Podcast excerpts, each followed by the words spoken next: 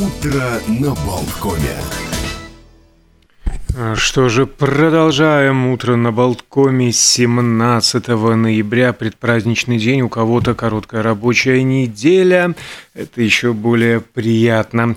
А только что перед новостями мы беседовали с психологом Э, говорили о зависимости от игр, от так называемой лудомании, как она приобретается, как от нее можно избавиться. Сегодня, кстати, э, в многих странах мира отмечается День отказа от курения, который был установлен Американским онкологическим обществом еще в 1977 году. И по э, данным Всемирной организации здравоохранения – в мире 90% смертей от рака легких, 75% от хронического бронхита и 25% от ишемической болезни сердца обусловлены курением. Более того, каждые 10 секунд на планете умирает один заядлый курильщик. То есть за время того, а, как я перечислил все эти цифры, все эти данные, умерло где-то три человека. И с каждым годом этот уровень смертности только повышается. Курение вредной привычкой при этом считают 47% из числа опрошенных, зависимостью 38%, неизлечимой болезнью 9%, но они смогли определить свое отношение к курению 6% опрошенных во время исследования Всемирной организации здоровья. И говоря о различных зависимостях, есть еще такая, как сексомания. И здесь пришла скандальная новость про Кевина Спейси. Оказывается, еще один мужчина обвинил его в секс-преступлении. Только в прошлом месяце Спейси выиграл дело против мужчины, обвинившего его в сексуальных домогательствах, как 63-летнему актеру предстоят новые судебные процессы. Еще один мужчина обвинил его в домогательствах, нападении и принуждении к сексу. Речь идет а, всего о семи эпизодах, предположительно произошедших с 2001 по 2004 год, и дело рассматривает Королевская прокурорская служба э, Великобритании. А прошлой весной британская прокуратура также зарегистрировала обвинения в домогательствах, которые выдвинули по отношению к Спейси трое мужчин. А предполагаемые преступления были совершены между 2005 и 2013 годами, когда актер являлся художественным руководителем лондонского театра Old Week. Ну а впервые иск о домогательствах против двухкратного обладателя Оскара был подан в 2017 году. Правда, суд присяжных в октябре этого года признал звезду а, сериала «Карточный домик» невиновным по этому делу, не увидев в его действиях сексуального а, контекста. Ну, а раз мы так начали чем-то скандальным, то давайте скандальным и продолжим. А, подобные преступления или подобные действия не имеют э, срока давности. Скажем, э, в в, в, в, в, в, в, в Страсбурге, а, во Франции, 81-летний епископ, архиепископ, берите выше, Жан-Пьер Гралле оказался под следствием из-за неуместного жеста, сделанного молодой женщине в конце 1980-х годов. Она на днях подала а, против него заявление и, конечно же, и мирские, судебные и церковные власти начали расследование в отношении уже бывшего даже а, церковного архиепископа Монсеньора. А, он, конечно, сожалеет о своих действиях, как э, пишет французская пьеса, по его, э, пресса, по его словам, он даже написал той даме, той мадам, э, чтобы попросить у нее прощения. Правда, о каком именно неуместном жесте идет речь, не уточняется. Так что лишний раз вот напоминание нужно быть сдержанным и обдуманным как на слова, так и на действия. А тем временем вот не был сдержан, например, Канье Уэст и различные высказывания высказывал, и твиты твитил, и э, пошла волна, значит, отказа. Рекламные контракты э, он потерял и прочие э, какие-то соглашения о сотрудничествах были разорваны, вследствие чего Канни Уэст потерял более миллиарда долларов, ну и, конечно же, репутацию. Ну и сейчас появилась информация от одной лондонской студии татуировки. Называется она «Наама». А, ребята из этой студии предложили своим посетителям акцию под названием Jeezy come, Jeezy go. Ну, такой вот парафраз, да, easy come, easy go. А вследствие чего а, бывшим фанатам Канье Уэста предложили бесплатно избавиться от татуировок. Обычно подобная процедура обходится клиентам примерно в 2000 фунтов стерлингов, но это стоимость средняя, конечно же, все зависит от размеров и сложности исходного Э, рисунка, а тут прям вот, э, пожалуйста, тебе бесплатно. И на такую акцию руководство, владельцы а, этой студии татуировок э, решили пойти после скандала, связанного с антисемитскими высказываниями рэпера. И директор студии Брайони Гарбет говорит, мы все надеемся, что татуировки, которые мы делаем, всегда будут иметь для нас особое значение, однако вы никогда не можете предсказать будущее и то, как это может повлиять на ваше отношение к тату. Когда у вас есть татуировка, вдохновленная кем-то, кем вы восхищаетесь, а он начинает попадать в заголовки по всем неправильным причинам, это совсем не то, что вы хотите носить на себе и дальше. Совершенно точные слова нам не дано предугадать, как наше слово отзовется.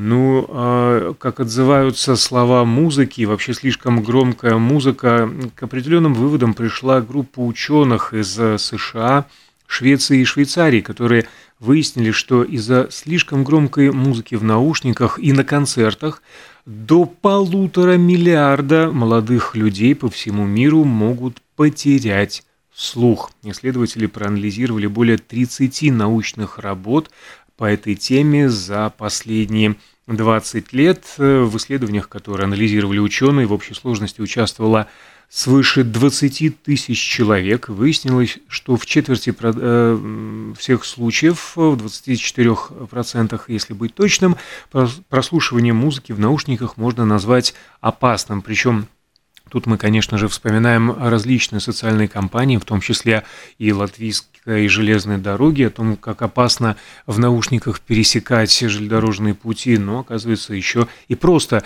слушать музыку, даже не на полной громкости, бывает э, опасным. Так вот, если просто в наушниках идешь и что-то слушаешь, то на концерте, ну и показатель 24%, э, то в случае концертов 50% вероятность потерять э, слух рано или поздно. Кстати, рано или поздно. Была же такая очень хорошая, красивая песня. Я уверен, я знаю, я ее уже э, слышал. С красивой песней минут через 15 в нашей студии появится замечательная певица Диана Пашков. В нашей редакции она уже появилась. Диана, я вижу твои сообщения. Ответить на них не могу, потому что нахожусь в прямом эфире, но готовься, скоро мы а, начнем. Песни выходят новые, целые альбомы даже а выпускаются даже группами, чьи фронтмены давным-давно уже не с нами, с моим коллегой Олегом Пеком мы не раз э, вспоминали о том, как мертвецы зарабатывают на музыке. Это и Элвис Пресли, и Майкл Джексон. Всегда они в первых рядах, и Джимми Хендрикс, и Принц, и целая плеяда. Так вот, э, группа «Кино» анонсировала совершенно неожиданно выход нового альбома – а, как говорится в сообщении в соцсетях, э, по вашим ну, и нашим многочисленным просьбам мы представляем новый альбом нашей группы, в который вошли все студийные записи за прошедшие 10 лет. Песни кино в современном звучании. Так должна звучать наша группа сегодня, и она звучит а по нашим многочисленным просьбам. Уважаемые музыканты группы кино, если вы только меня слышите, есть одна многочисленная моя просьба. Уже доедьте вы однажды до города Риги, уже выступите. Третий год, наверное, жду вашего концерта. Тем не менее, новый альбом, а, релиз его состоится в декабре, а сет-лист музыканты обещали обнаруживать чуть позже, как и точную дату выхода. И сразу после этого Юрий Каспарян, Игорь Тихомиров, Александр Титов и Олег Шунцов отправятся в турне. А на концертах звучит голос покойного Виктора Цоя. Ну, а все визуальное оформление выполнил сын Цоя Александр. Надо, да, о знаменитых, о знаменитых и заслуженных деятелях культуры. Большой привет передаем нашему замечательному всемирно известному рижанину а, Михаилу Барышникову, который буквально вчера получил медаль Королевской академии танца, имеется в виду Британская королевская академия танца, за огромный вклад в балетное искусство и мир – танца. Церемония награждения прошла в Букингемском дворце, а награду ему вручила королева-консорт Камила Паркер Боулс. Во время церемонии она подчеркнула, что для нее это честь вручить Барышникову награду, и подчеркнула, что, цитата, «никто не заслуживает ее больше, чем он». Можно только согласиться с Э, королевой, хоть и консортом, и, конечно же, рукоплескать замечательному нашему э, земляку еще раз, еще раз поздравляем Михаила Барышникова с еще одним, а, с еще одной наградой, с еще одним подтверждением его а, таланта и бесконечных заслуг. Тем временем а, из, наверное, новостей культуры переместимся в мир Э, букашек-таракашек. Э, забавная новость пришла из Китая, где в провинции Гуандун китайские таможенники нашли неизвестного науки таракана. Он прибыл в страну вместе с грузом древесины из французской Гвианы, это Южная Америка. Таможенники э, передали нарушителя границы, это то есть насекомое ученым. Было ли оно живым, не уточняется, но биологи сделали анализ ДНК, изучили морфологические признаки таракана, они не соответствовали ни одному известному существу. То есть, либо а, в течение пути эта таракашка как-то успела и смогла видоизмениться, либо все-таки это новый а, вид. Исследования продолжаются, и его результаты ученые планируют опубликовать в китайском журнале по молекулярной биологии – очень даже вероятно, что с помощью агентства Синьхуа эти результаты станут известны и в Латвии, и мы с удовольствием этим результатом с вами а, поделимся. Тем, не, э, тем временем а, про другое экзотическое государство расскажем. Тувалу – это крошечное островное государство, оно находится недалеко от Австралии, это самое Тувалу. Так вот, к концу века оно может уйти на дно океана из-за изменения климата. Поэтому правительство страны решило создать цифровую копию Тувалу вместе со всеми достопримечательностями, чтобы сохранить свою историю и культуру. И весь этот остров оцифрованный загрузят в метавселенную. Наша земля, наш океан, наша культура – самые ценные активы нашего народа. Чтобы беречь их, независимо от того, что происходит в физическом мире, мы переместим их в облако, заявил министр иностранных дел Саймон, замечательной фамилией Кофе, на климатическом а, саммите. А, всего же площадь государства менее 26 квадратных километров, его население составляет неполных 12 тысяч а, человек. А через 80 лет океан может полностью поглотить всю группу этих э, островов.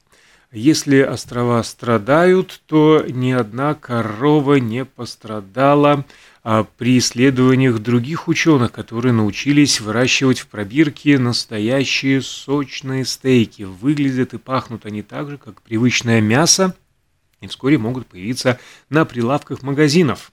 Об этом сообщает Daily Mail. Над созданием стейка из пробирки работали ученые из дочерней компании университета Ньюкасла, компания 3D Biotissues.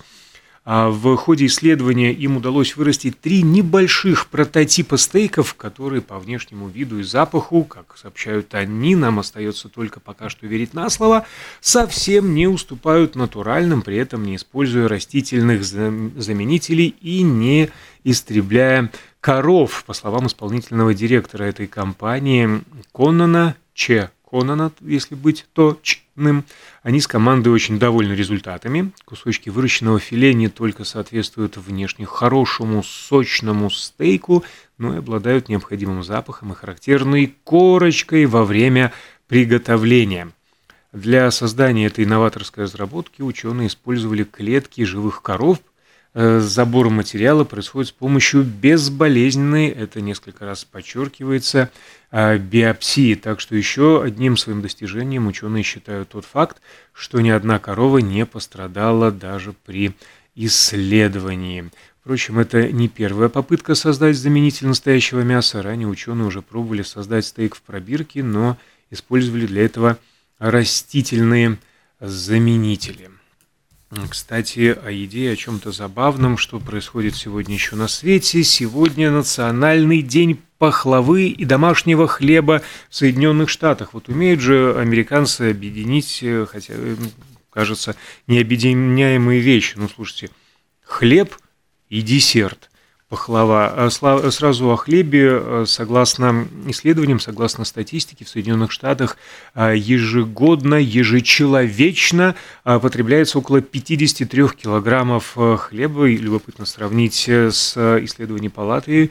Если есть такие, наверняка мы более сдержаны в еде. Ну и чуть более подробно остановимся на пахлаве, потому что все-таки, как ни крути, это одно из самых известных и любимых кондитерских изделий в мире – из слоеного теста с начинкой из орехов в сиропе.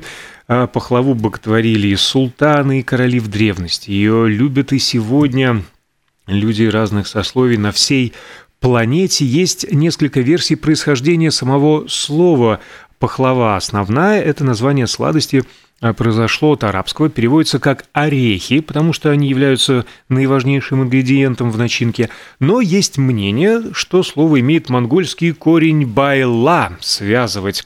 В свою очередь в Турции пахлаву называют баклавой, утверждают, что многослойный десерт придумали в этой стране.